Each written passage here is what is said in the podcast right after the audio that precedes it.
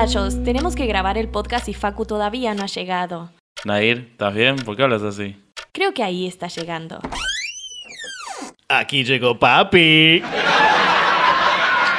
¿Y esas risas de dónde salen? Disculpen, tuve un altercado con la vecina. ¿Nuevamente te arrojó estiércol desde la ventana? One. Hola amigos de internet, bienvenidos a un nuevo episodio de No Solo para Cinéfilos. Ya se está haciendo costumbre esto de actuar en las, en las intros. Un Oscar para todos. Eh, me, me parece muy bien. lo En este merecemos. caso, un Emmy. un Claro. Emmy, un Emmy a la Claro, mejor un Emmy, comedia, claro. a la mejor ¿Por comedia, qué un mejores Emmy? actores. ¿Por qué un Emmy? Porque vamos a estar hablando en este episodio de sitcoms. Este es un episodio de evangelización. Ya saben, este formato que tenemos de vez en cuando, donde a uno de nosotros no le gusta o no le convence mucho algún género, algún formato televisivo de series o de películas, y los otros dos lo intentan convencer a través de recomendaciones. Que en este caso vamos a intentar convencer a Fran. Sí, eh, me parece que de todos los episodios así que tuvimos de evangelización, este es el que más, le- más difícil está evangelizarme a mí. Porque yo siento que, por ejemplo, vos, Nair, alguna película animada habías visto. Y Sí. vos, Facu, alguna película de terror habías visto. Yo, sitcoms, Sí. es como que vi, no sé, tipo tres en toda mi vida. Y fue cuando era muy chico. O sea, es como que hoy en día me cuesta muchísimo sentarme a ver una sitcom. Así que nada, vamos a ver y qué recomendaciones tienen. Y además, obviamente, la idea es, digamos, no caer en, en las que ya todo el mundo conoce, porque además ya muchas de esas hablamos en el episodio de Series Confort, ¿no? Claro, no vamos a hablar ni de Friends, ni de Claro. The Office, ni de How I Met, ni de Modern Family, ni Brooklyn Nine-Nine, como las más más conocidas. Vamos a intentar ir un poco por la tangente. Obviamente todas las que mencioné las recomendamos. Si les gusta la sitcom y no las vieron, vayan a verla, porque están buenísimas. Sí, y vayan a escuchar el episodio de Series Confort, parte 1 y parte 2, donde hablamos de muchas eh, series de comedia y sitcoms súper clásicas que seguramente todos ustedes aman. Y también algo que está bueno aclarar es que, digo, por ahí sitcom lo, lo asociamos muy rápidamente, me parece, con eh, el prototipo Friends. Y en realidad vamos a hablar de, de series eh, de comedia en general, que hay series, no sé, de comedia negra, de comedia romántica, de amigos, de... Sí, hay, no hay- hay- hay subgéneros dentro del género Claro, sitcom. exacto. Entonces me parece que está bueno como aclarar, si bien son sitcoms, vamos a hablar de comedia. Lo es- cual a mí me gusta porque, o sea, yo comedias, con justamente con Recon Cinéfilo, es como que de a poco me empecé a animar a ver más, más comedias. Eh, y estoy viendo, pero yo veo mucho de las comedias que son como mezcladas con drama, con drama Sí. que se la llama dramedy. dramedy, Dramedy, exactamente. Eh, así que bueno, igual me copa que me recomiendan también que no sea solamente sitcom, porque ya ese formato es como que me genera medio rechazo. Igualmente, si hay alguna propuesta que ustedes tengan que me interese, le voy a dar una chance, pero De hecho es como un formato ya viejo. Viejo, claro, Viejo, es como medio de los 2000, la sitcom con los reidores. La sitcom pura Sí. es re del 2000, pero se reinventó. Yo, por ejemplo, traje de, de las que tenemos que, que, mm, convencer a Franco, traje algunas viejas y otras más modernas. Que si bien vos las analizás en comparación con las viejas, no son tanto una sitcom, pero Claro. lo siguen siendo. Sea, Pero- sigue- siguen cumpliendo el, el- el objetivo de la sitcom. Pero nuevas sitcoms yo siento que ya ni salen. Yo te traje todas nuevas. ¿Todas nuevas? Todas nuevas. Sí, hay un montón. Todas ¿Sí? nuevas y no, no traje ninguna de las de las OG. digamos. Bueno, vamos a ver. Y son, y para mí no son la típica sitcom. Ah, ok. Son, hay mucho, de- bueno, a mí me gusta mucho el drama, entonces hay mezcla. Me gusta. me gusta. Sí, como las traje pensando en vos, que yo siento que te van a copar.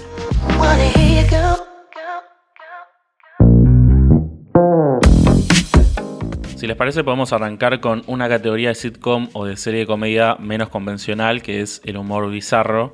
Eh, a mí, por ejemplo, una serie que me encanta, animada, es Rick and Morty. Eh, porque, bueno, justamente esto, ¿no? Que es como, tiene como un humor muy particular y, y en cada episodio puede pasar cualquier cosa, es como súper impredecible. Entonces quería saber si tenían series de ese estilo, supongo que pueden ser animadas o no, no sé qué habrán traído. Eh, a ver si hay alguna que me cope. Yo animás, seguro que no. Claro, claro es verdad, cierto. Pero bueno. Yo traje dos, hice un poco de trampa, porque no, me- no me podía, mm, no me podía decidir. Traje dos modernas. La primera es Unbreakable Kimmy Schmidt. Es una serie de Netflix. Tiene cuatro temporadas de tres episodios. Las primeras tres y la cuarta tiene 12. O sea, no es muy larga. Los episodios duran 25 30 minutos. O sea, la mirás súper rápido. Empezó en el 2015 y terminó en el 2019. Pero después que terminó el año siguiente, en el 2020, le hicieron una película interactiva en Netflix. Ah, tipo elige tu propia historia. Exacto. Donde vos vas eligiendo lo que hace Kimi y es le daba final a la serie. O sea, la, se- la serie tuvo un final, Claro. después con la película le hicieron como una especie de apéndice que la cierra más todavía y, y está buena. De nombre me recontra suena, o sea, es una serie que me han recomendado un montón, me han dicho, tenés que verla, pero no estoy muy seguro de qué trata, la verdad. Eh, la historia está buenísima, es así. Kimi la secuestra un reverendo cuando tiene 15 años y la mete en un búnker abajo de la tierra. ¿Vos la viste? Vi los primeros capítulos y como que no, no la sí, seguí. es, es muy rara. La secuestra un reverendo y la mete en un búnker abajo de la tierra con otras tres mujeres, o sea, son cuatro, y les hace creer que el mundo se terminó. Y la tiene encerrada 15 años ahí, hasta que al- alguien las encuentra. Creo que encima la tenía metida, tipo, como si te dijera, no sé, en Ohio, como en un lugar Sí, así. sí. Como en, el, en un, un Como si fueran medio mormones ellos, sí. Claro, eh, no, son como Amish. Ah, Las hace Amish, vestirse sí, como verdad, Amish. de Amish, Bueno, sí. entonces la encuentran, la liberan y ella cuando sale como que ya no tiene familia, pasaron 15 años, o sea, ella entró a los 15, salió a los 30. Eh, pero ella sigue pensando como una piba de 15 y decide quedarse a vivir en Nueva York. ¿Pero ella le creía al tipo o nunca le creía? Sí, todas Sí. las cuatro le creían porque el Ah. chabón les había hecho una mentira muy bien hecha. Ok. Eh, igual el código de la serie es que es como que tenés que com- comprarte el cuento, ¿viste? Como Claro. es, es cero realista la serie.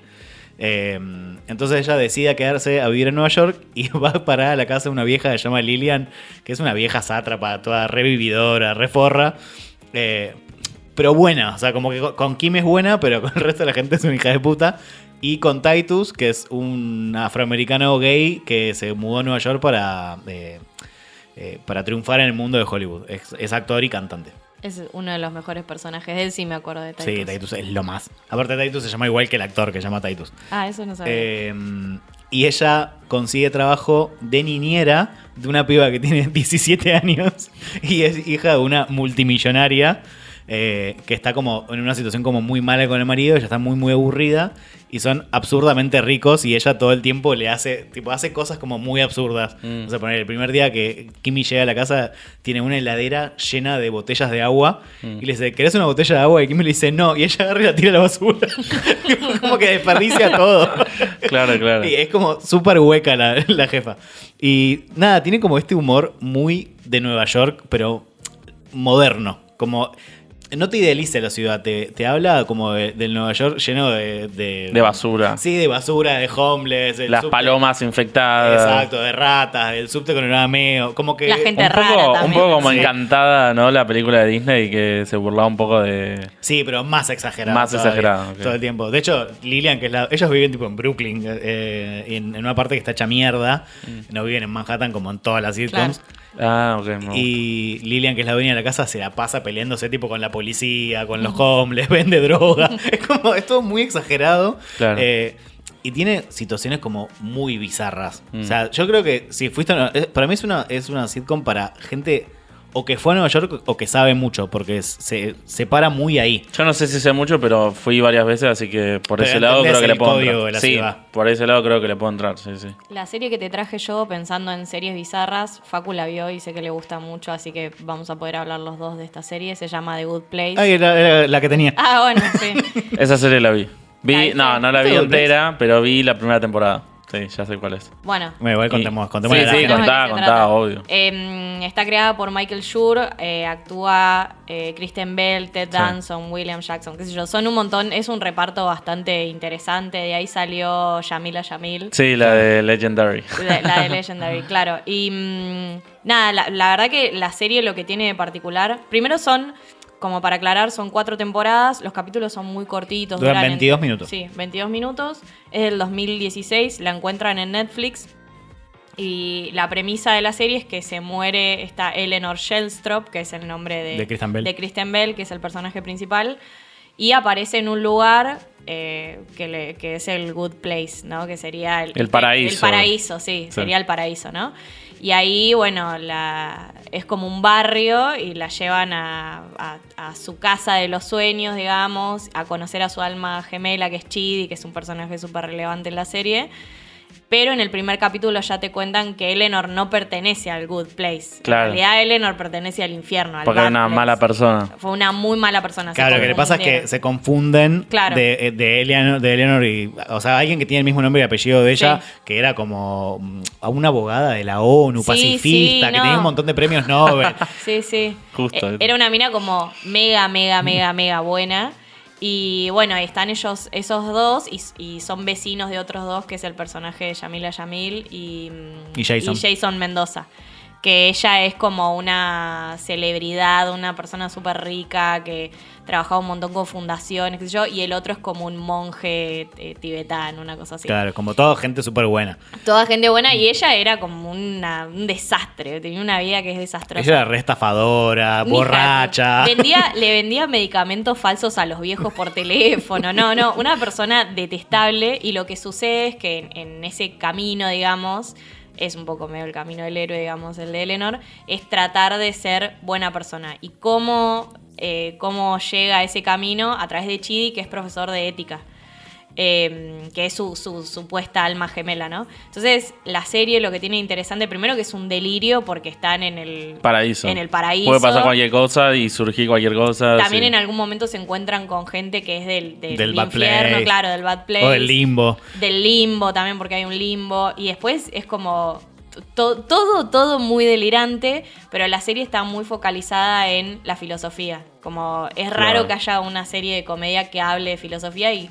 No, y aparte, te- citando autores. citando autores, ella empieza a leer, empieza a leer, no sé, a Kant, a... no, ahora no me acuerdo todos los que nombran. En Sí, habla de, de miles de, de- de filósofos clásicos y modernos. Y está bueno porque hablan de lo que te hace ser una buena persona y los dilemas que tenemos. O que tenemos, ella ya se, se, buena Ya, persona. ya se había muerto ella. Claro, los buenos, los problemas que tenemos los buenos. Claro, ¿no? El- Como los dilemas que tenemos las personas en realidad para llegar a, a las buenas decisiones que a veces implican un montón de cosas incómodas o malas y, y cómo diferenciar lo bueno de lo malo, ¿no? Claro, pues lo que pasa acá es que cada vez que ella se manda alguna cagada en, en el, Claro. en el Good Place, se rompe algo que perjudica a todos los vecinos. Claro. Entonces ella intenta todo el tiempo con Chidi trabajar en esta parte más filosófica y de ética para aprender a ser una buena persona porque ella no lo es. No, no, de hecho ya en la primera noche ya, ya se pone en pedo y se come todos los... Porque ella es fanática de los camarones. Que- Y aparecen camarones voladores. Claro, entonces ya es to- todo, un delirio. O sea, tiene como, es una serie muy de, de fantasía. La parte visual es muy linda además, porque el, el barrio es como muy lindo. Es muy de set, ¿viste? Mm. Eh, nada, y hay otro personaje increíble que no mencionamos, que fue de fanáticos, que es Janet. Ya para mí es Personajazo. Ah, ya me acuerdo. pick, pick, eh, tipo top 2 de personajes femeninos en una sitcom. Es como la, la agente Smith de Matrix, pero de Good Play, como que está en todos lados. Claro, se ya es como una inteligencia artificial que tiene todo el conocimiento del mundo y puede cumplir cualquier deseo. Sí, sí. Claro, es como un Google, pero hecha Personificada. persona. Claro, personificado. Que no es una persona ella en realidad, Claro. es como adopta la, la forma de una persona. Entonces, cada vez que vos decís Janet, ella Aparece. aparece. Y le pedís algo y Janet te lo hace, ¿me entendés? Sí, sí. Eh, Sí, yo cuando la vi, o sea, me, me gustó, me pareció como simpática. Quizás no me hacía reír tanto. es y que yo no- como. para mí no es tan tan graciosa. Claro. De hecho, yo ahora la estoy volviendo a ver, estoy por las el final de la segunda. El No, humor es muy. Tiene un humor muy tontón. Sí. Como simpaticón tontón. Y a Sí. mí me parece. Yo amo ese tipo de humor porque tiene. Para mí lo que tiene la serie es que tiene recursos muy originales. Sí. O sea, no sé, por ejemplo, en el lugar no se puede insultar. Entonces, cada Ah. vez que ella dice fuck, dice fork, que es tenedor en es inglés. tenedor. Sí, sí, sí. Eh, o no sé, em, esto de que en realidad todos están hablando en diferentes idiomas porque todos son de Mm. diferentes países, pero el lugar los unifica. Claro. Eh, o las reglas de Janet que son excelentes. Las reglas de Janet son buenísimas. O ponele, ¿qué significa eh, una cosa? Ponele al, al- al otro personaje, que es otro personaje principal, que es el arquitecto del barrio, que es el Sí, que le da la el bienvenida canoso. y todo el canoso. Eh, pone en un momento dice, bueno, si yo me retiro, dice, ay, qué bueno te retirás. No, retirarme es que me van a hacer una pelotita y me van a despellejar y me van a llevar al cosmos, no sé qué, como que eso es el retiro para ellos. Mm. Eh, Igual el chabón ese que en realidad no es humano. Claro, que, no es humano. eh, está fascinado por las cosas de los humanos. Tipo, Sí. no sé, como. Me encanta cuando pierden las llaves. Ah, Como- sí, sí, sí, sí. Eso es buenísimo, sí. Es como súper interesante porque explora mucho la humanidad desde otro lugar y, y esto de la ética, ¿no? Como Sí. de- eh, presenta como muchos problemas filosóficos. Claro. Como, ¿qué hago si tengo que ayudar a un amigo, pero tengo que hacer algo malo para ayudarlo? ¿Está bien? ¿Está mal? Sí, sí, sí. A mí me gustaba, me acuerdo de la serie que más me gustaba era eso, ¿no? Como, bueno, pero ¿qué, qué es lo que hace una persona que sea buena o que sea mala? ¿Hasta qué punto, no? Me gustaba como esos dilemas y obviamente todo lo que es la construcción del universo, como que la serie maneja como sus propias reglas, La todo eso. construcción del universo es excelente. Es muy buena. ¿Viste? Pero viste cuando ves una serie que vos decís, cumple con todo, está buenísima todo, pero como que a mí no, no me termina de llegar, no me termina de dar risa, no, la- no la ¿Terminaste termino de ver todo. temporada? Sí, la terminé todo. Y como que no, no me dieron ganas de seguirla, pero igualmente, o sea, le recomiendo a los oyentes que le den una chance porque es una serie que objetivamente está muy buena. Y a mí tiene, buenos, quizás tiene no me funcionó tanto. además. Tiene Pero re, buenos plot twists. O sea, Sí. eh, eh, en esto de que construye también su universo, está muy en función del guion. No es que hay un universo definido y la historia va por otro lado. Como que está todo muy relacionado y eso hace que todo el tiempo se reinvente. O sea, la primera temporada y la segunda son totalmente diferentes. Sí, la tercera es otra sí, totalmente la tercera es diferente. otra, sí. Y para mí lo que tiene es que. ¿Vos la terminaste de ver? Sí, sí. La cuarta temporada es medio floja, pero el final es Es buenísimo. espectacular. El final es Para increíble. mí tiene los mejores finales de serie que he visto. Sí, es sí. muy redondo. ¿Termina en la cuarta? Sí. Termina Ah, la tiene cuarta, poquitas sí, sí. temporadas. ah. Sí. Sí, y son cortitos los episodios, entonces, nada, está buena. Y para mí otra, otra cosa que explora que es muy linda es como somos capaces de, ca- de cambiar, como los humanos, ¿me entendés? Puedes ser una persona de mierda y, y podés cambiar. Pero bueno, t- t- habla como mucho de lo colectivo, de que uno no, no cambia solo, que necesita del otro para cambiar. Entonces, Claro. como esa reflexión me parece Está bueno. que también es Sí. linda. Me encanta el sistema de puntos. Ah, el sistema Porque, de claro, puntos es vos te vas al good place o al bad place según un sistema de puntos, según lo que hiciste en tu Es vida. re meritocrático, es- sí. Claro, y hay uno me acuerdo que era como, naciste en Florida, te vas al bad Sí, sí, place. de una. no hay forma de cambiarlo. Y en una está bueno, hay un episodio, bueno, en varios, que es- hacen preguntas, ¿viste? Que para de- delimitar si sos una buena o una mala persona. Y tipo, en una te dicen, bueno, mataste a alguien, no sé, te estuviste con la mujer de tu amigo, qué sé yo. Y claro, y en otra le dicen. Ay, ahora no me sale, pero como eso, naciste en Florida. Sí, o, o, levantás la bandeja en McDonald's, como Claro. ese tipo de boludeces. va- no bajas la tapa del inodoro. y- Todo te cosas, suma y te todo resta suma y te puntos. resta Claro, puntos, claro, sí, sí. Es como irte al infierno o al cielo es una cuestión de matemática. Sí. Y eso es tipo un sistema, tipo un Excel. Sí. Eh, Claro. Eso es muy gracioso. The Good Place la pueden ver eh, completa, las cuatro temporadas en Netflix. Ah, Súper recomendada. Con Facu somos fans.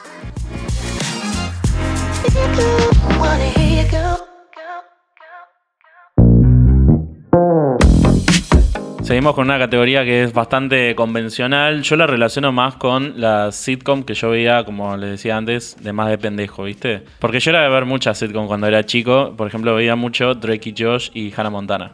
Eran como las sitcom de nuestra infancia para adolescencia. Va, no de, sé tu, ustedes. de, de tu infancia. Que Yo tenía ya- como 30 años, boludo, salió Hannah Montana. No, a mí me encantaban esas. Sobre todo Drake y Josh, me hacía reír un montón. Así que, pero bueno, obviamente era un grupo de amigos más jovencito. Quizás hoy, hoy en día eh, sí me comparía con un grupo de amigos por ahí más de mi edad o no. Entonces les quería preguntar qué eh, sitcom o serie de comedia tienen para recomendarme que involucre a un grupo de amigos. Bueno, acá yo traje una clásica, clásica, eh, pero que siento que es muy, muy conocida, pero en realidad mucha gente de nuestra edad no la vio. Y estoy hablando de Will and Grace. Mm, Me parece que me es- suena, Ah, sí. sí. me suena. Tipo, Peak Comedy es una serie que ganó 3 millones de Emmy, o sea, Sí, como divertida, súper respetada en el ambiente de, de- de la sitcom. Pero posta yo conozco muy poca gente que la haya visto. Eh, mm, lamentablemente no está para ver en ningún lado, o sea que la van a tener que ver en Streamio. ¿No está en Netflix? No, nunca estuvo en Netflix. ¿Nunca estaba, estuvo? estaba en Prime y la sacaron. Ah, mira. Eh, la van a tener que ver en Streamio o la bajan por la casa de Diego Torrents. Es una, es una serie larga, o sea, tiene. Los episodios duran 20-25 minutos, o sea, los ves rápido y son súper livianos, pero tiene. Originalmente tuvo 8 temporadas de en promedio 24 episodios, o sea, Uf. formato de televisión. Tipo de Claro. Met. sí, claro. formato de tele- 24 como Friends, episodios. formato de Sí, televisión, como Friends, 20 y sí. pico de episodios. montón. Empezó en el 98, o sea, fue contemporánea a Friends y tuvo, eh, perdón, terminó en el 2006. Pero en el 2017 volvió a empezar y tuvo tres temporadas más que- y terminó finalmente en el 2020. ¿Está el, el, el cast original? Está en el caso original. Pero decís, ¿volvió a empezar porque fue como un reboot o porque fue una, No, como una es una continuación? continuación. Ah, una continuación, continuación. ok, ok. Que lo que hicieron fue. Hicieron que el último capítulo de la última temporada había sido un sueño de alguien y la siguieron. O sea, Ah, como pelotudez, como muy, muy Muy boludo. que boludo, claro. Pero lo que sí respetaron fue el paso del tiempo. O sea, esto está pasando Ahora, 11 años después. Claro. O sea, ellos están más grandes, el tiempo pasó, tipo, el- varios actores del- del- de los extras y secundarios se murieron. O sea, Claro. todo eso lo, lo mantuvieron. ¿Son dos señoras, no las protagonistas o no? No. No, Will ah. es un chico. Ah, entonces flashé. No, flashé con otro entonces. No, a ver, Will y.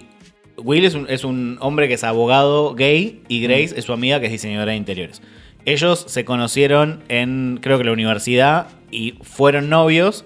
Y cuando iban a tener su primera vez, Will le confesó que era gay y Mm. ahí quedaron amigos por, por siempre. Y ellos dos viven juntos en, mm, ahí en pleno Manhattan. Es como una serie muy de lo que significa ser gay en, los, en el final de los 90 y los 2000. Como es muy representativa de eso.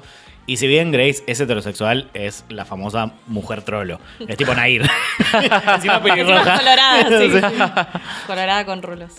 Bueno, separa mucho en las diferencias de ellos. Como que Will es como súper correcto, elegante, como todo así pipi cucú, y Grace es un desastre, que hace todo para el culo. Mm. Si bien los dos son como re buenos en su profesión, se manejan de formas muy diferentes y esos roces en la convivencia son como lo que le da lo, lo divertido a la serie.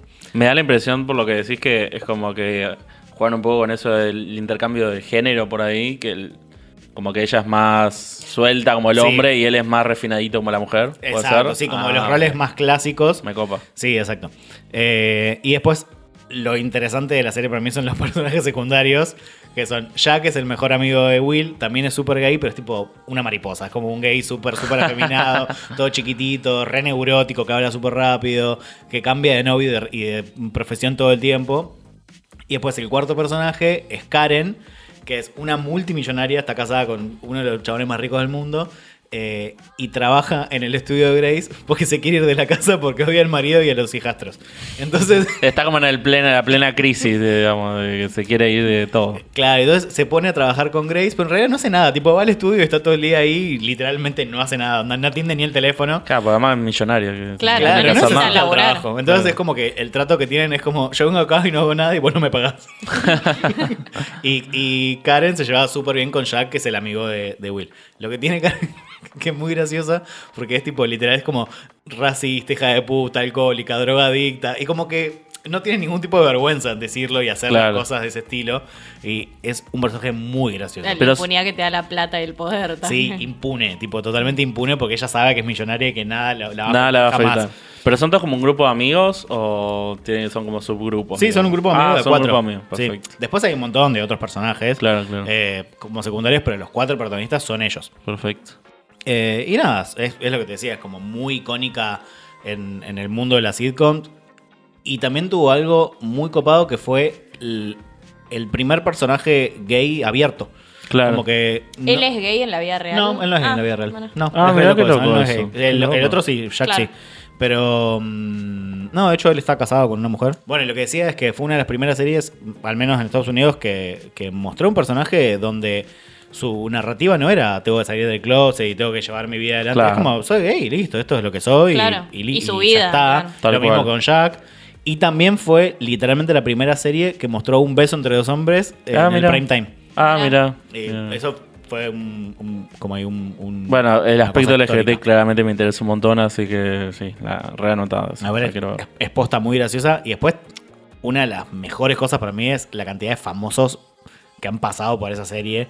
O sea, por nombrar algunos de, los- de las apariciones, tuvimos a Madonna, a Cher, a Britney, Wow. Woody Harrelson, Ellen DeGeneres, Matt Damon, Glenn Close, Elton. John, Demi Moore, tipo estrellas Todo el mundo. ahí Estrellas. arriba. Y, tipo- ni- y yo no sé si hay otra, otra sitcom así que tenga estrellas tan tan grosas en. y tantas. Y tantas. Y tantas, sí. porque ap- em, aparecían un montón y aparte, em, como que a veces se quedaban todo el episodio. Claro, sí, sí, sí. Eh, me acuerdo del episodio de Madonna, como que está ahí, es, es- tipo actúa todo el episodio. Me parece dos minutos. Claro, no es un cameíto nomás, como que tiene, No, un, no. tiene un rol en la serie, digamos. Sí, y, Eso bueno. y- y eso está buenísimo. Otra cosa que ellos posta ganaron muchos premios Emmy, o sea, muchísimos. Mm. De- durante todas las temporadas de la serie, creo que en todas tuvieron nominaciones. Mirá qué bueno. Eh, creo que, la- si no me equivoco, la única que no ganó fue de Vera Messing, que es, eh, es Grace. Pero después el resto, todos ganaron premios. Ella se hizo conocida. Sí, con- ahí. con- ahí. Sí, eh, los cuatro se hicieron Sí. conocidos ahí. Sí, yo de nombre la conozco, pero claramente no sé ni cómo es porque te mandé dos señoras, nada que ver. No. Eh, bueno, y Mega Mulari, que es eh, Karen, es la mujer de Nick Offerman. ¿Ubicás al actor? Sí, el de Last of Us. Bueno, aquí hizo un montón Claro. de cosas más. ¿no? bueno, Pero eh, ella es la mujer en la vida real. Ah, mira. mira. Ay, me muero ese matrimonio de ser muy Sí, divertido. muy divertido. Muy gracioso, Muy tipo una cena con ellos Es dos. muy divertido. Que me da mucha lástima que no esté en ninguna plataforma. Porque no, no me veo. Descargándola. Claro, pero bueno, esperaría que llegue a algún lado y ahí, y ahí la veré. Sí, a ver, lo que tiene es que es una serie súper larga. eh, para mí vale mucho la pena y hay que tomársela como un proyecto a largo plazo. ¿viste? Como Claro. que te mirás dos, tres episodios antes de dormir y cuando tenés Sí, tiempo, sí, no sí. es como para maratonearla y terminarla No, rápido. Claro, me copa. Yo hice un poco de trampa. ¿Por qué? Te traje dos. Y como no, en- dentro de tus categorías no tenías ninguna de amor o de Mm. Ah. romántica, yo te quise traer una romántica. Bueno, está bien. Y te traje, pero la que voy a hablar primero, en realidad ellas no son amigas. Pero va a terminar a ver, va habiendo un vínculo así, y Facu también la vio y sé que es fanático, que es Hacks. Ah, ¿Vos la sí, viste, Hacks? Sí, la vi, la vi. Ah, la vi. bueno, Es bueno. muy buena. Es Buenísimo, buenísimo. podemos hablar todos de Sí, esta. sí. Eh, Hacks la encuentra en HBO, tiene Dos temporadas. dos temporadas, sí. Me, me estaba flasheando que había una tercera, pero no. no, está dos confirmada la tercera, Sí, pero no salió. Se viene. Ok. Que a mí un poco de bronca me da, porque para mí la segunda cierra perfecto. pero Sí, bueno. yo no le haría una tercera. Yo no haría una tercera, pero bueno, ahí, ahí estamos. Eh, bueno, está eh, interpretada por eh, Jean Smart, Hannah. Einbinder. Einbinder. Einbinder. Einbinder, que es una película Heisenberg, el de Breaking Bad. No, bueno, hay otros, eh, Carl Clemons Hopkins, qué sé yo, son un montón. Las, las principales son ellas dos, Sí. Jean Smart y Hannah Einbinder. Me encanta que la hayas traído en la categoría de amigos, porque sí, son Porque amigas. no son amigas ellas. bueno, y, y para contarles por qué no son amigas, eh, la historia se trata de la vida de Deborah Vance, que está interpretada por esta actriz Jean Smart, que es una actriz súper conocida, una mina grande con mucha trayectoria, que es una comediante súper exitosa en Las Vegas. Eh, y hace como un show hace 20 millones de años en Las Vegas y como que su momento pico fue como en los 80, en los 90, que, que era raro que hubiera una mujer comediante. Entonces eh, está como ahí en, en- sí, como diría, como en una encrucijada ahí en su carrera viendo qué hace porque la gente que viene a verla es como gente grande y bueno, el público ahí no, no se está renovando. Tiene que llegar a un nuevo público, digamos. Tiene que llegar a un nuevo público. Y llega eh, esta nueva chica que se llama eh, Ava, bueno, Eva, Eva. le dicen, Mm. Eva. Eh, que ella lo que le pasó, ella es como guionista en Los Ángeles y fue cancelada por un tweet que tuvo que fue como bastante insensible. Ahora no me acuerdo de qué había sido el tweet. Era Yo tampoco. Ay, yo tampoco- era, algo racista. medio racista. Era sí. algo racista, Sí. Pero bueno. chiste, era un chiste, Un chiste. y la remil cancelaron. La recontra cancelaron, entonces la piba no conseguía laburo en ningún lado. Y lo que le dice el manager es, bueno, como no tenés opción, andate a Las Vegas a conocer a esta mina y para, porque necesita chistes nuevos, qué sé yo. Entonces se va a conocerla y mm, nada, hay una dinámica muy interesante, una química entre ellas muy interesante porque se maltratan todo el tiempo. Sí. O sea, se, realmente se maltratan y en ese maltrato hay mucho chiste. Claro. Chiste de bullying, digamos. Entonces, esa química que hay entre ellas eh, es lo que hace para mí la serie increíble. De hecho, si bien es una comedia, tiene como algunos aspectos de drama. Yo Sí. en algunos episodios lloré, de hecho, porque me, me súper Sí, emocioné. ti- tiene cosas re lindas la serie, más allá de este humor de maltrato. De hecho, el humor que tiene Débora, que es, que es la vieja, es muy parecido al de, al de Karen Walker. Claro. Es, es muy similar. ¿Quién el es Karen personaje. Walker? La de Will and Grace. La de Will and Grace. Will and Ah, Grace. la Es, como- millonaria. es un, es un personaje muy parecido, así Claro. como millonaria impune, que todo le chupa un huevo y que maltrata Sí. a la gente, pero de una Claro. forma divertida. Es eso pasa, que la mina es muy maltratadora en general porque es muy famosa y esto tiene impunidad para hacer lo que se le canta. Nada más lo que tiene Jean Smart es que si viera el personaje como que es odioso, la querés. Y, y- y, va, por lo menos a mí me pasa como que la banco, ¿viste? En, en ciertos aspectos. En Sí. otros por ahí no tanto, pero. Y a las dos, porque la Sí. otra te pasa todo el tiempo que Si te pasás de bando todo te el tiempo. pasás de bando todo el tiempo Tal a ver cual. de, de cuál, de qué lado estás. de Y a mí me dos. llamó la atención que dijeras que no son amigas porque para mí es como que tienen una relación de amor y odio, pero para mí tienen como momentos como de amigas o medio, una, una dinámica medio hasta maternal, como... Sí, Pero lo que pasa es que no Va pueden ser pasando por amigas muchos porque es muy aspectos. dispar. El- Sí. Una tiene un, un lugar de poder muy grande y la otra es una don nadie. Sí, no, amigas no son para Entonces, ellas. tienen momentos donde ambas se necesitan y tienen una relación muy simbiótica, pero amigas no son. No llegan nunca a tener el estatus de amigas. Sí, para mí tampoco. No porque por esto que vos decís, esta relación de poder que tienen, nunca van a ser del todo amigas, pero sí hay un vínculo interesante. Y como a modo de cierre, digamos, la serie es una comedia, pero también tiene mucho de drama y el vínculo que, que es una montaña rusa lo que les pasa a ellas todo el tiempo, pues están bien, están mal. Una la caga a la otra. Y se lastiman a propósito, Se lastiman a propósito, a veces sin querer. O sea, es, es muy.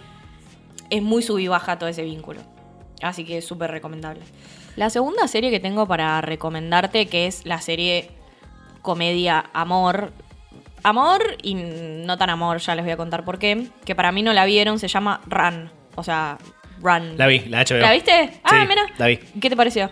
Eh, muy descolgado al final. O sea, la cancelaron. Sí. sí. Bueno, Vos sabés que no la vi porque como que no tuvo buenas críticas. Pero a bueno, me, a mí me re gustaba. A mí Yo me re gustó. por ahí me convencen. A ver, a ver qué onda. A mí me Yo no sé ni de qué trata nada. Bueno, la serie, por ahí el dato más relevante de, de la ficha técnica de la serie es que uno de los productores es eh, Phoebe Waller-Bridge, que es la que hizo Fleabag, Fleabag, claro. claro. Y ella creo que aparece en unos episodios Sí, también. es una, es una policía. Sí, exacto. Bueno, la serie es una comedia, sí, romántica, dramática. Eh, la encuentra en HBO y está protagonizada por eh, Merritt Weaver, que yo no me acuerdo. Hizo otra serie policial donde Una ella de Netflix. policía. Una de Netflix. Sí. Imperdonable. Ella igual trabaja sí. en The Walking Dead Imperdonable. también. Y actúa eh, Domhnall Gleeson, que es el Colorado de About Time. Sí, Que lo amamos. Star Sí. Wars, estuvo Claro, Ex sí. Máquina, estuvo Ex montón de Máquina, sí. Pero para mí siempre será el Colorado de About Time. Que es el, que es el, hi- el hijo de. ¿Cómo se llama? El, el de Banshees Brendan of- Gleeson. El hijo de Brendan Ah, Gleeson, que claro, es el de. Banshees of Gleeson, Inisherin. Que Nepo Baby. super, eh, Nepo Baby, pero talentoso. Pero bien, Pero o sea, bien. un Nepo Baby bien. Bien. Bueno, la serie, eh, nada, tiene una temporada, como dijimos, es del 2020, tiene siete episodios.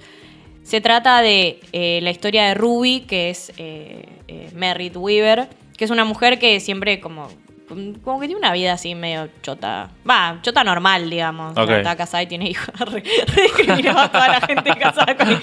No, es- es infeliz ella Es con su infeliz, vida. es infeliz con... Sí, no estoy diciendo que toda la gente que esté Una casada vida con muy hijos- rutinaria por ahí, ¿no? Muy Perdón, rutinaria. me- Nada, para que no me cancelen, no digo que la gente que esté casada con hijos tenga una vida de mierda, solo que la, la vida de ella es una mierda. Claro. Entonces tiene. O ella la considera una mierda. ella es muy no, feliz. para mí ella tiene una vida que está bien, lo que pasa es que ella no es feliz, No es con, feliz esa, con vida. esa vida. Claro. Sí, total. Y tiene un ex compañero, ex eh, amorcito, qué sé yo, del colegio secundario que está protagonizado por, por Do- Domhnall Gleeson, que es el personaje de Billy. Y mm, nada, hicieron un pacto a los 17 años que si en alguna vez uno le mandaba al otro el mensaje que diga run, que sería corre en inglés, y el otro responde con la misma palabra, se tienen que encontrar en la estación de tren de Nueva York y van a viajar juntos a Los Ángeles. Entonces esto, su- o sea, cuando arranca la serie sucede, digamos. Ellos Mm. los dos ya se contestaron y se encuentran En el tren. en el tren. Sí, toda la serie es arriba del tren. Es arriba del tren, toda Ah, la serie es arriba del tren. Que eso ya... Eso es para mí está buenísimo. Sí. Porque, porque los episodios son cortos y está contada casi en tiempo real. Sí. Porque es un viaje en tren. Claro, claro. Claro. Y lo que tiene interesante es como dos personas que se encuentran muchos años después, cada uno hizo su vida, ninguno de los dos está muy conforme con, con la vida que tienen, eh, evidentemente están como en busca de un cambio. Hay unos plot twists interesantes para mí. Sí. A mí, ¿sabes lo que me gusta mucho? Como que juega todo el tiempo con esto de la fantasía de escaparte con tu viejo Sí. amor y que todo vuelva a ser como antes y chocarte con la realidad Sí. de. Che, estoy abandonando a mi familia y Claro. mi vida, mi trabajo por Estás dejando con esta persona que yo ya ni sé quién es. Responsabilidades, digamos. Está dejando Sí, no, mucha pero como responsabilidad. esta- el, el fantasía versus realidad, eso es lo que más pesa para mí en la serie. Y que a todos alguna vez nos ha pasado de flashear con alguien que, ay, ¿qué hubiese pasado si? O con algún amor del colegio. Y me parece que esto te lo rebaja a tierra la, Sí, la como, serie. bueno, dale, hacelo. Ahora, a ver Hacelo, cómo te claro. va. Y también como eso, como tener los huevos para decir, bueno, me voy. Y, y cómo van lidiando con sus vidas cada uno a- arriba del tren, porque ella tiene sus hijos, ¿viste? Como cómo le dice al marido que, que se fue, que los abandonó. eh, Y la comedia, digamos, por dónde entraría. Es digamos. medio delirante porque ellos están. Tienen como un vínculo medio raro porque se Mm. tienen que reencontrar y, y- y no sé, hay como situaciones detonantes de comedia. No es re comedia, re comedia, tiene como para mí más un poco más de drama. Sí. La voy a ver. Ah. Pero, mm, Veía la que no tenía comedia. pero no diría que es re dramática. Por eso para mí está como en el medio, ¿me entendés? como- Es un drama liviano y una comedia liviana. Es Exacto. como. Es algo tranqui. No te diría Sí. que es súper dramática ni que te vas a Pero, recontra pero no es tontona, no tiene, no, un, no es tonta. no tiene un, un código tonto, como un humor tonto. Bueno, no, no. Es como una serie adulta para mí. Sí. La cagada es que la cancelaron, Sí. Pero tiene un final que Sí, lo tiene podés un final. considerar un Vos final. dijiste que era muy abierto, ¿o no? No, no, es No, no, no, abierto. no es Ah, abierto. ok. No, no es abierto. No, la, po- o sea, la podrían haber continuado si quisieran, pero está bien al final. A mí, mm, yo estoy conforme con el final. Yo si lo hubiese, por ejemplo, estoy conforme, pero también es algo que me hubiese gustado capaz leer en un libro. Es una historia que la hubiese Ah, re- releído en un libro. Por ahí habría que- No, me parece que no está basada en No, no libro. está basada en nada. No. Pero igual. Nada, también hay que aprovechar. Es una temporada. Los episodios son termina. cortos. Mal, Empieza y termina. sí. Está en HBO. En un fin de semana te la ves. Sí, no hay muchas series así. Yo así la miraba cuando salía, tipo en tiempo real. Ah, yo la vi toda junta. Pero bueno, nada, ahí tienen otra recomendación interesante. Run. Como correr. Como correr en inglés, claro.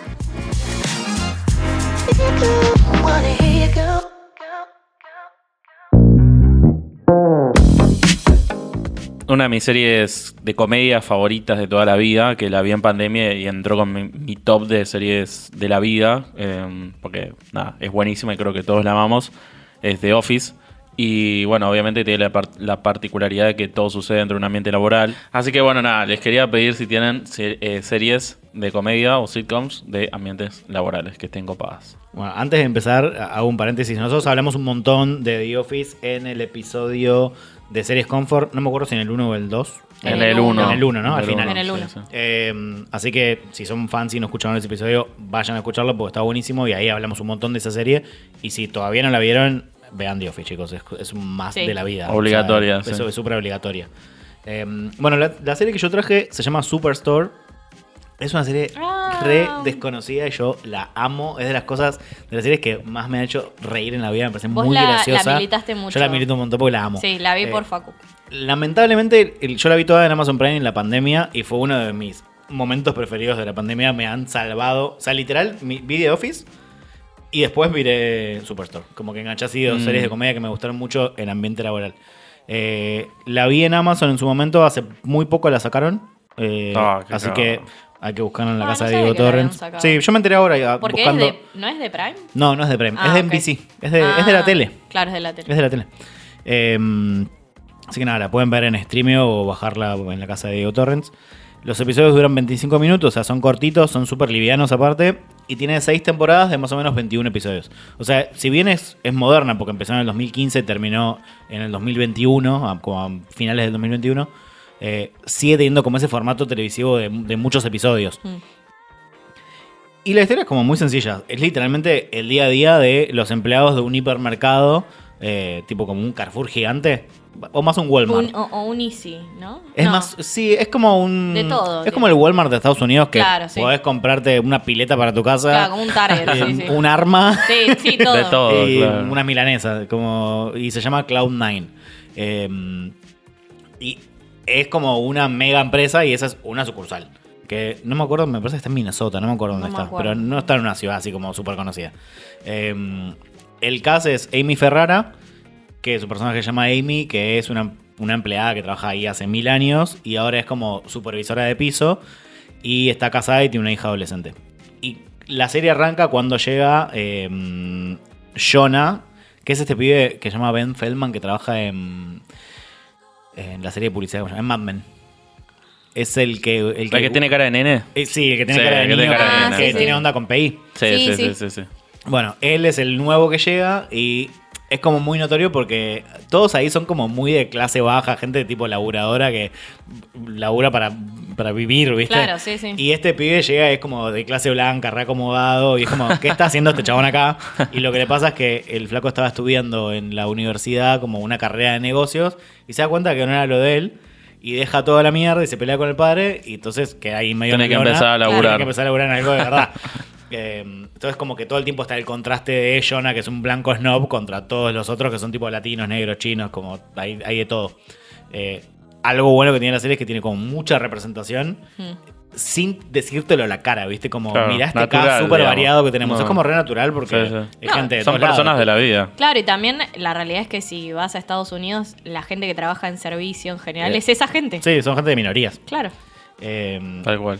Bueno, después está el gerente, que es como el, el puesto más alto. Es un, es un chabón blanco, súper, súper religioso, medio como evangelista, pero tipo, s- como súper bueno y re Sí, sí. ingenuo. Y todo el mundo reabusa de su, de su ingenuidad porque es muy tonto.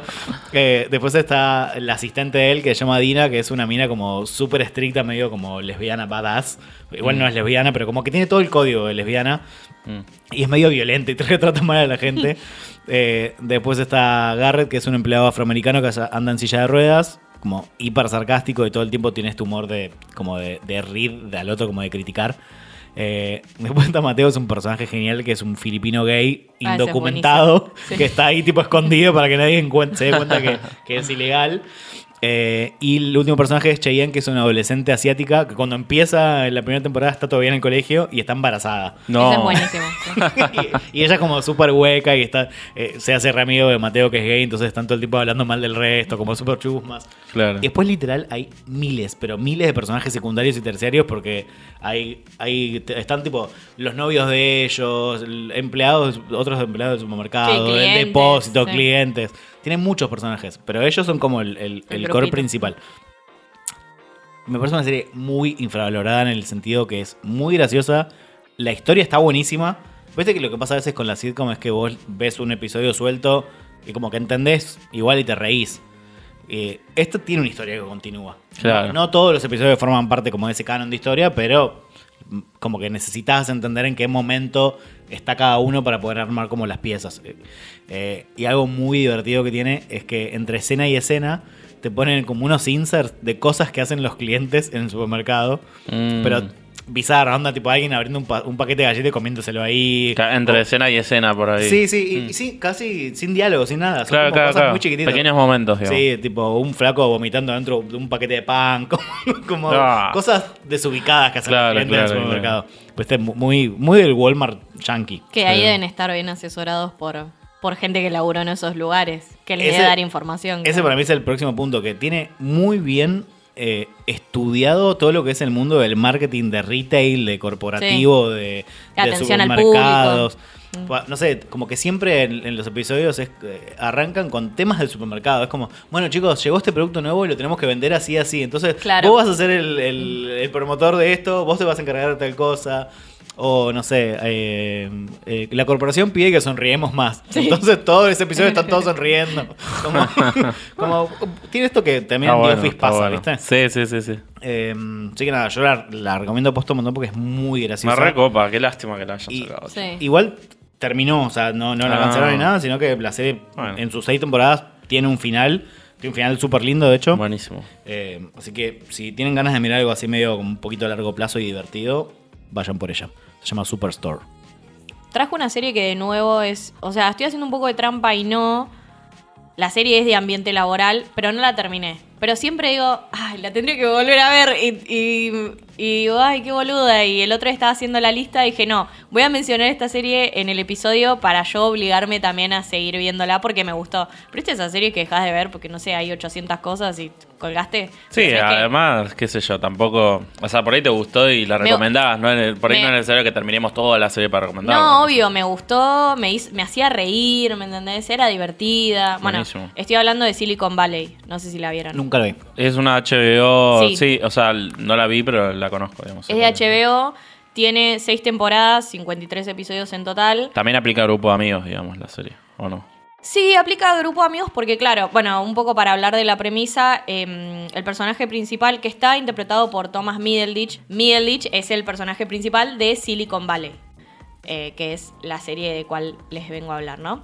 Entonces, ¿de qué se trata Silicon Valley? Es como una comedia tipo sátira de eh, la historia de Richard, que está interpretado por Thomas Middleditch, que es un programador eh, y armó un- un- una tecnología ahí, que es un programa que no entiendo bien qué hace, pero le está yendo re bien y es como una startup. Entonces lo que él está viendo es si se lo vende a otra empresa grande o sigue laburando con sus amigos.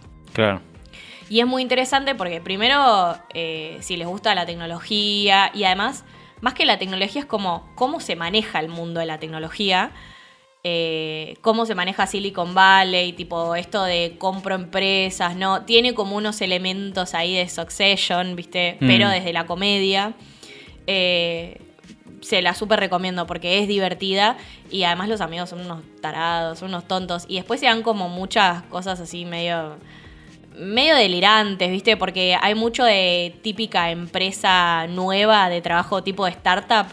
Entonces, ah, bueno, nosotros venimos y, no sé, es todo planta abierta y todos hablamos y todos tenemos esas siestas para hacer. Como que tiene toda una onda medio Google, Sí. ¿viste? Sí, Claro. como empresa súper moderna, chiquita. Claro, pero un poco se ríe de eso, por eso es como una, una serie más satírica. Eh, y nada, de los planteamientos de esto de si me quedo yo con la empresa, la vendo, qué hago. Eh, nada, a mí la vez que la vi, que la vi hace varios años, me recontra gustó, me hizo reír. Él está muy bien porque si, si lo ven ahí, en, eh, ya sea en esta serie o en Mieldich and Shorts, él es como un pibito así medio tímido, ¿viste? Te reda eh, pibito de Silicon Valley, ¿viste? programador. Programador, te reda programador. Y es como que no sabe qué hacer. Y bueno, y todos están tironeando para ver qué hacen porque, digo, la empresa alguien se, se la quiere quedar. Quieren sacar una tajada, digamos. Quieren sacar una tajada, claro. Entonces, él también se va curtiendo porque él es programador y ahí entra el mundo, digo, sabe hacer lo suyo, pero entra al mundo de los negocios también, de cómo Mm. manejar su empresa. Porque no es solo el laburo que él hace, sino como, ¿qué sería? Como CEO de, de su empresa, Claro. de su empresita. Em, entonces, nada, se, se la súper recomiendo. La otra que, que también es interesante, que en realidad la empecé a ver porque la recomendó una amiga tuya, Facu, que es Enlightened, que actúa Laura Dern, también de HBO. Ah, en el, en el podcast, que escuchamos En el, audio. Sí, escuchamos el audio de ella. La empecé a ver y me re gustó. No la traje porque ella habló muy bien de la serie, entonces dije, bueno, no vamos a mencionar en La habíamos hablado en las series canceladas, ¿no? Me parece. En Sí, en series canceladas. canceladas. Bueno. Eh, re interesantes esa serie. También son capítulos muy cortitos, igual que Silicon Valley. Y es de un- también te hablan mucho como del mundo corporativo. Buenísimo. Eh, pero es una mina que en realidad quiere cambiar todo. Viene como, como que tuvo unas situaciones de mierda, se fue como a un retiro, volvió. Y es como que ella se cree mejor que el resto. Y dice, bueno, no, tenemos que cambiar todo, tenemos que hacer políticas inclusivas, qué sé yo. y, o sea, un montón de cosas que plantea tienen sentido. Y otro montón es como, sos una delirante, ¿me entendés? Claro. No te olvides que estás en una corporación. Entonces, si laburan en un lugar así, o les interesa, les interesa la tecnología, qué sé yo, me parece que, que está bueno. Porque la particularidad que tiene esta serie, como la que mencionó Facu, es que hablan mucho de empresas, de la corporación. Como de Office también Claro, habla como mucho agarra negocio. esos insights del marketing y Claro. de, de recursos humanos. Exacto. Entonces, nada, eh, si están cansados de su trabajo, también pueden probar mirar estas series que recomendamos.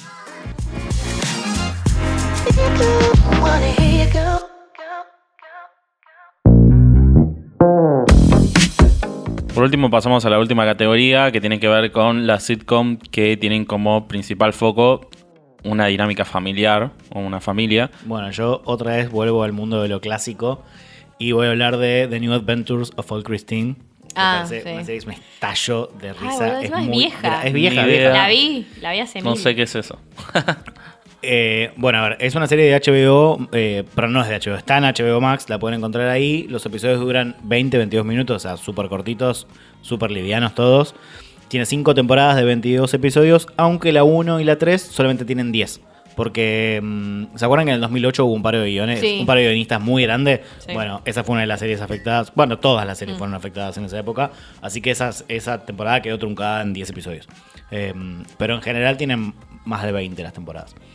Empezó en el 2006 y terminó en el 2010 y lamentablemente fue cancelada. Quedó con un final súper abierto, o sea, no tiene final, Oh, pero para mí el nivel de humor que maneja esa serie es muy superior, o sea, me parece... Es muy graciosa. Es, muy graciosa. O sea, la serie quiz- quizás no es lo más original del mundo, es una, es una sitcom re hecha y derecha y muy clásica, Sí. pero es muy graciosa. La historia se centra en Christine, que la actriz es Julia Louis Dreyfus. Sí, La de La de VIP y la de Seinfeld. Sex. Ah, no, Seinfeld. Iba a decir Sex and the City, nada que No. Eh, y ella es una mujer como de unos 40 años, aunque en realidad nunca dice su edad porque está como muy traumada con eso. ¿Viste? La típica yankee Sí. de 40 años que, que empieza a mentir con la edad. Eh, que se divorció hace relativamente poco, después de, de muchos años de estar casada, y tiene un hijo de, cuando empieza la serie debe tener 6 años más o menos. Eh, y la serie arranca el día que su ex marido, que se llama Richard, le presenta a su nueva novia, que también se llama Christine. Pero Mm. tiene como 20 años menos que ella. Claro. Entonces ahí empieza el chiste de The New Christine y The de Old. Christine. Y ella obviamente odia que le digan la Christine vieja porque, Claro. porque habla de su edad. Entonces como que es literalmente ella en una crisis de los 40. Christine tiene un gimnasio para mujeres, que ella, es- ella es un desastre, es como súper desordenada, alcohólica, eh, se olvida de todo, deja todo tirado por todos lados, no le gusta cocinar. eh, Como los personajes que hace Julia Dreyfus en, Sí, to- en todas las series. Sí, que son así, todos Son un así. desastre. Sí, sí. Eh, no le gusta hacer nada, tipo, trabaja para el culo, el gimnasio siempre está lleno de deudas, ella hace todo mal. Eh, vive con su hijo de 8 años que se llama Richie, que también es un inútil Es un como desastre, ella. sí. Tipo, le va mal en el colegio, es súper tonto, hace mal todos los deportes. Y vive con el hermano, que el actor es Hamish Linklater, que es el cura de Midnight Mass. Sí. Ah, sí, sí, sí. sí. Bueno, que está mucho más joven en esta Claro. serie. De hecho, es el, es el hermano. y yo qué sé, debe tener treinta y pico, Sí. ponele, pero tiene Claro. como una dinámica muy. El hermano adolescente que vive Sí. con ella. que y, nunca Claro. creció, digamos. Como Claro, típico de hermano claro, menor. ¿viste? Y es como el favorito de la madre. Y El él es como- consentido. él es, él es- sí, pero aparte es- él es como un poco la voz de la razón en esa casa, que de- Ah, son dos pelotudos. Y después está el marido, el ex marido, que es Richard, que es Clark Gregg, que es el agente Coulson en, en Marvel. Ah, sí, sí, sí. que El está de en- Agents of en S.H.I.E.L.D. Agents of Shield, que Sí, después sí, aparece en sí, un montón de películas. Bueno, él es el ex marido, que es como un hombre como súper carismático, que todo el mundo lo Mm. quiere, que tiene como un humor muy tontón, como muy heterosexual. eh, tipo re fan de los deportes. Sí, sí. Pero como Claro. que ellos dos se llevan súper, súper bien y son re amigos. Y el marido está todo el tiempo en la casa. Sí, está Porque todo el claro, tiempo el set principal es la casa de ella. Eh, y el marido está siempre ahí, porque claro, lo va y lo lleva a buscar al pibito al colegio, bla, bla, bla. Y eso también le trae como muchos problemas con la Christine nueva, porque está celosa de la relación de amigos que ellos tienen. Y después el último personaje es Wanda Sykes, que es su amiga que se llama Bárbara, que es literalmente ella la presenta como My Black Friend, es como su amiga negra, porque son todos blancos menos ella que es negra. y es como una, es una negra como muy estereotípica negra, Sí, sí. Claro. me- medio dortiva, sarcástica, que no le cabe una, que está todo el tiempo así como... Pero su personaje es muy gracioso y es la socia de ella y tienen el Claro, gimnasio el juntas. gimnasio, sí. Bueno, nada, esa es como la, la dinámica. Siempre le pasan cosas muy raras a, a, Christine, como situaciones como muy bizarras. Y una de las partes más interesantes es que Richie, que es el hijo, va a un colegio privado.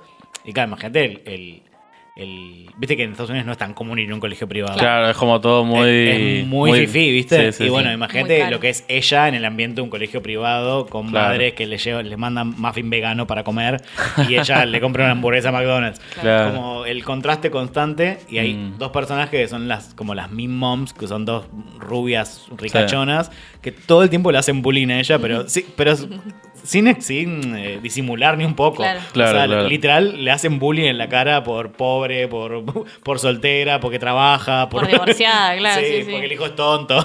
Sí, sí. Y esa, esa dinámica es muy graciosa. Nada, a mí me parece una cagada que la hayan, la hayan cancelado, porque aparte estuvo como muy injustificado, porque le iba bien a la serie, tenía re buen Ah, no, rating. eso no sabía que le iba Sí, bien. lo que parece es que cambió el gerente de programación de. No me acuerdo de qué canal era. En ese momento Adrián Suárez. cambió el gerente de programación y no quería empujar una serie que tuviera una mujer como lead en comedia. Ah, bueno, capo, sí, fue re literal el caso de machismo. Un estúpido. Y, y nada, lo terminaron cancelando. Mira. Qué cagada. Bueno, pero viste que a veces pasa por ahí con las series clásicas que por ahí tiene un comeback, un regreso, viste. Como pasó con esto de William Grace que decís vos. Igual ella es una mina que, digo, a diferencia de Will and Grace, que ellos no hicieron nada, nada mucho más relevante. Ella sí, después Ella hizo un es una cosas. actriz como ya consolidada. Por ahí es más difícil traerla de vuelta. Sí, decís. porque ella ya eh, hace- sigue actuando, escribiendo, ¿entendés? Claro. Tiene- Claro, Está claro. en VIP, o sea, no es una mina que no hizo más nada. Claro, claro. Sí, aparte la cancelaron en el 2010, o sea, ya pasaron Hace mil años. pasaron. 13 años de la Sí, sí, lo- lo- los pibes ya no son más pibes, por ahí es más Sí, no, ya refue. Pero igual me parece que vale mucho la pena verla. Yo creo que todas las sitcoms así como clásicas son, lo digo de vuelta, mm, planes a largo plazo. Las Sí, empezás sí, a ver, las ves A ver muy de a poquito, poco, Te sí. vas enamorando en el camino. Bueno, a mí me sorprende la cantidad de series a largo plazo que vieron, chicos. ¿Cuántos años vivieron? Y pero porque yo miro sitcoms desde muy chico. Desde No, pero chicos, 8 sí, yo temporadas de 25 capítulos, boludo. Yo no sé si vi las ocho de, No, pero digo, ¿De qué? en general, Christine. Friends, How I Met Your Mother, Ah, sí. Sabrina, son Yo como series de, con de muchos todas, capítulos. Muchas de las que te digo las vi más de una vez. Claro, por eso, es un montón. Sí, sí, yo también. No sé, vivo sola desde muy chica. yo no tengo No, yo con no, quién hablar. desde muy chico. Como mucho. No, bueno. te- no tengo con quién hablar. También por eso muchas de las que traje son viejas, porque son Claro. cosas que a mí me gustaban antes. Antes, Christine sí. no, ¿eh? Christine la vi literal como mi- mis series de pandemia fueron The Office, Superstore, Ah, ¿no la habías Christine. visto antes? No. Ah, no, boludo, yo porque la a Albert le mil encanta y, y me dijo, tenés que ver esta serie. Sí. Y durante años me insistió, hasta que un día literal la bajó y la puso y fue Claro. como, ah, ok, vamos a esta serie. Claro, vos pandemia metiste full sitcom. Yo en pandemia vi como un millón de series, pero creo que la única sitcom fue The Office. Bueno, y Community. Que no sé si es sitcom, pero.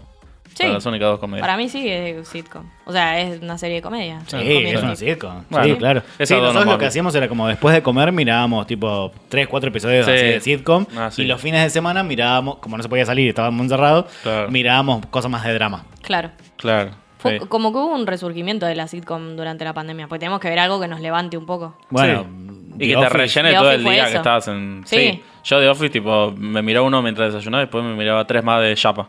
Claro. y, y Sí, así sí. era. Metía cuatro capítulos por día. La serie que traje eh, es distinta, digamos, del resto, porque si se dan cuenta, todas las series que hablamos son yankees. Y esta que vengo a traer yo es de Reino Unido. Ah, mira. Creo que vos, Facu, la viste, Sick Note.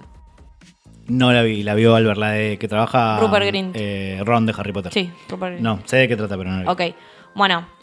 Lo bueno es que la encuentran en Netflix, así que, Ah, o sea, bien. es... em, Es de Netflix, me parece. no, es de Sky One, que es la cadena original. Ah, mira. Ni idea. Pero bueno, está en Netflix. Tiene dos temporadas, son 14 episodios, o sea, es re cortita. Me gusta.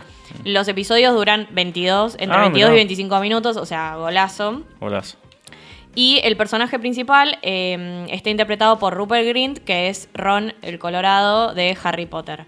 Después hay otros que son eh, conocidos, pero bueno, el, el más conocido me parece el más destacable es él.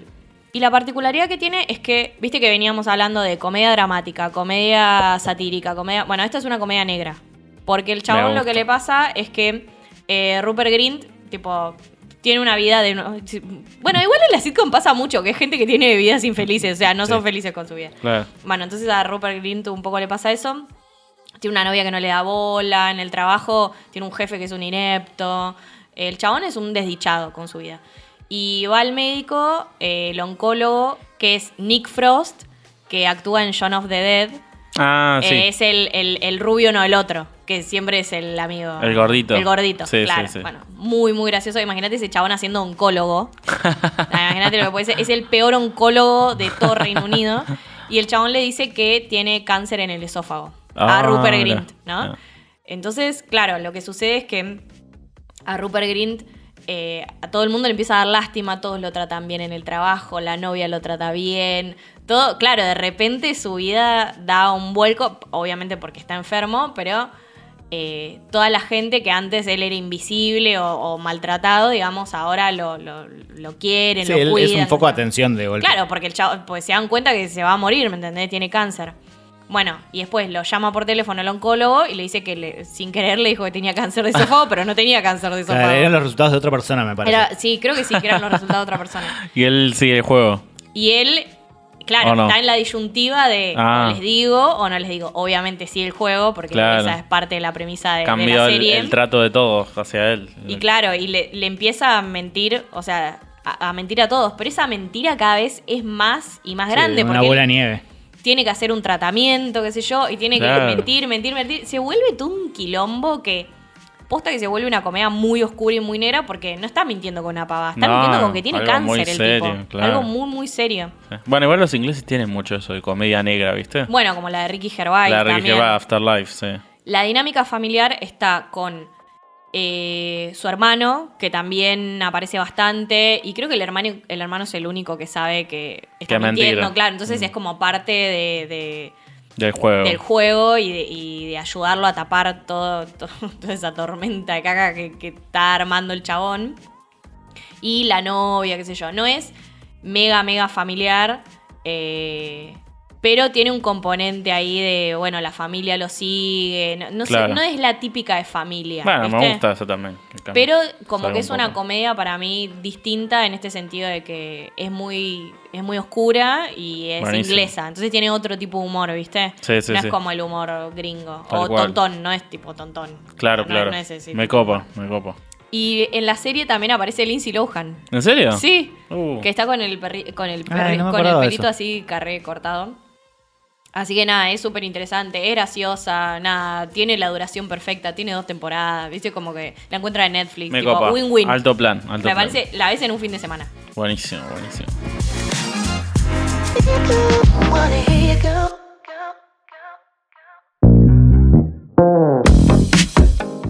Vamos a hacer un repaso rápido de las series que estuvieron recomendando y dónde pueden encontrarlas. En Bizarra, Facu recomendó Unbreakable Kimmy Schmidt, que la pueden encontrar en Netflix. Y eh, Nair y Facu recomendaron The Good Place, que también la encuentran en Netflix. En la categoría Amigos, Facu recomendó Will and Grace, que la encuentran en Streamio o la casa de Diego Torrents. Y Nair habló de Hacks y de Run, que ambas las encuentran en HBO. Luego en ambiente laboral, Nair habló de Silicon Valley, que la encuentran en HBO, y Facu de Superstore, que esa la encuentran en Streamio o la casa de Diego Torrents. Y por último, en familia, Nair habló de Sick Note en Netflix. Y Facu habló de The New Adventures of Old Christine en Streamio o la casa de Diego Torrents. En la casa tenemos dos eh, influencers y mm, estuvieron haciendo preguntas en sus redes sociales a ver qué sitcom le recomendaban a la gente que no mira serie de comedia, ¿no es Sí, cierto? básicamente, ¿qué le recomendaría a Franco? A Fran, claro, pero nunca dijimos que era Fran. Claro. Vos nunca dijiste que eras vos. No, Entonces, eh, Si en el realidad podcast, sí. lo sabes. Claro, sí, es verdad. Claro, no, igual creo que Son la fieles puse, seguidores. puse mi historia que hoy, hoy me evangelizaban en, en Ah, yo comedia. no, yo no lo puse. Bueno, a ver, tengo muchas, muchas repetidas y muchas clásicas. Eh, por ejemplo, Lucas Monte dice Friends y The Big Bang Theory. Eh, Bruno Parisi dice cualquiera menos The Office porque es un nivel de comedia soberano en la quinta dimensión. O sea, Me que no- puedes empezar por esa, No, tenés que tener más, más encima. No, es que si arrancás por esa, ninguna te va a parecer tan increíble también. Claro, después Claro. no hay ninguna que va a estar a la altura. Exacto. La Arianilla dice The Good Place, que la mencionamos acá en el, en el episodio. Después Juli Faleschini o Faleschini y Me llamo Jori. Las dos hablan de Modern Family. Que también, a ver, no la trajimos porque no, me parece trajimos muy pues obvia. obvia, pero es Sí. buenísima, sí. Te- ah, yo me recontracago en la risa como Es muy graciosa. Es muy graciosa. Ramsese Pulveda me dejó El Príncipe de Bel Air, que bueno, ese también es como un clásico que Sí, bueno, clásica. no, no mencionamos. Después Calvo Toscano, mi hermana, me dejó How Mother, que es tu favorita, Facu. Ari Alfano me dejó Sinfield y de las más nuevas, Brooklyn Nine-Nine. Brooklyn Nine-Nine me la dejaron un montón, también me la dejó Sí. Jonah.dift junto con Fresh Prince, que creo que Fresh Prince es... Fresh no sé si Prince la of continuación de Bel Air. sí, es la misma. Sí. Y después Sime Pepe y Jonas-Davis me dejaron de Nani, la niñera. Otro Ah, clásico. También otro clásico. Eh, Sofía Dolcetti dejó La Niñera y The Good Place. Mora Cometo dejó Brooklyn Nine-Nine también. Tres, Ana Ramírez dejó Seinfeld. Y acá mencionan mucho una. A ver, la dejó. Una se llama Bienvenida y un bajo Cassandra, me supongo, pero está cortado el, el nombre de usuario. Y alguien más que lo tengo por acá. A ver, Tuki Tuki, ¿dónde está? Bueno, lo perdí, pero dos o tres personas dejaron eh, Malcolm in the Middle, que me Ah, parece una sitcom increíble, Increíble. muy subvalorada. Está- Y estaba re adelantada a su época, aparte. Mega adelantada a su época, tiene un montón de temporadas y la encuentran toda en Paramount Plus. Es verdad, está Si ahí. la quieren ver, yo la estoy rewatchando y es buenísima. Masi Cambiaso dejó de IT Crowd, que es una serie que es inglesa, si no me equivoco. The It Crowd se llama. Sí. En, en Haití como la gente de Haití del, Claro. de- no del país, Claro, sino de los que arreglan las compus. Sí, es buenísima. Eh, es inglesa, ¿no? Es inglesa, sí. Eh, eh, es una sitcom muy de nicho. Le conozco Sí. muy poca no, gente no que la la, conoce miró. Yo no la vi. Sí, yo la vi. Es muy graciosa también. A mí Cinema Junkie me dejó Derry Girls, que esa es una también Es británica. ahora. Que me la Sí. re recomendaron y la tengo ahí en mi lista para verla. O sea, esa la Yo quiero ver tampoco la posta. vi y me interesa. Porque me la recomendaron un montón y es como de un grupo de chicas adolescentes. Sí, y... que van al colegio, Sí, sí. me copa. No sé si en Escocia o algo así. Después, eh, Fabri-ZZ Trujillo me dejó Arrested Development, pero solo las primeras tres temporadas. No sé, ¿esa la Claro, vieron? porque Arrested tuvo como un parate de muchos años y Netflix hizo la cuarta temporada después. Claro, sí. Como esta. Yo tengo recuerdo Gilmore verla- Girls, ¿viste? Ah, sí. Porque yo tengo recuerdo haberla, haberla visto mucho en el inicio de Netflix, como Arrested Development un montón. Eh, pero bueno, nunca la vi. Y otra clásica que también me dejó bastante es Modern Family. Me la dejó Agus Warnakia. Y después Drake Fabric me dejó una que es buenísima, que a mí me encanta, que es porno y helado. Ah, sí, Esa ya hablamos no. de porno helado. Sí, la hablamos medio por arriba Sí. cuando en series confort, pero creo que. No, lo hablamos en series que nos sorprendieron. Series que nos Ah, sorprendieron. series que nos En sorprendieron también. 2022, Facu la trajo, sí. Vean porno y helado, es lo más. One, two, three, four. Y eso fue todo por el episodio de hoy. Les agradecemos por habernos escuchado. Les recordamos que pueden activar la campanita para no perderse los próximos episodios. Y lo que más, más nos ayuda es, primero, que compartan el episodio con otras personas. Y segundo, que nos califiquen con 5 estrellitas o... Los matamos de risa. Ah, era, era la muerte más boluda. Yo iba a decir como algo más de tortura. Como más te- inocente. No, como te pongo como en la naranja mecánica, pero a ver alguna sitcom. Las 25 temporadas de toda la serie que hablamos que son más largas. sí, risa sin parar, risa Sí, sin parar así tiempo, hasta que sí. te volvés loco. Les recuerdo que mi nombre es Facundo Mele y me encuentran en Instagram como arroba melenístico.reviews. Mi nombre es Nair y me encuentran en Instagram como arroba Nair Schumacher. Y yo soy Franco y me encuentran en Instagram como rincón.cinefilo. Gracias por habernos escuchado y nos vemos, o nos escuchamos y hablamos Claro. en el próximo episodio. Adiós. Pues bye. Chau.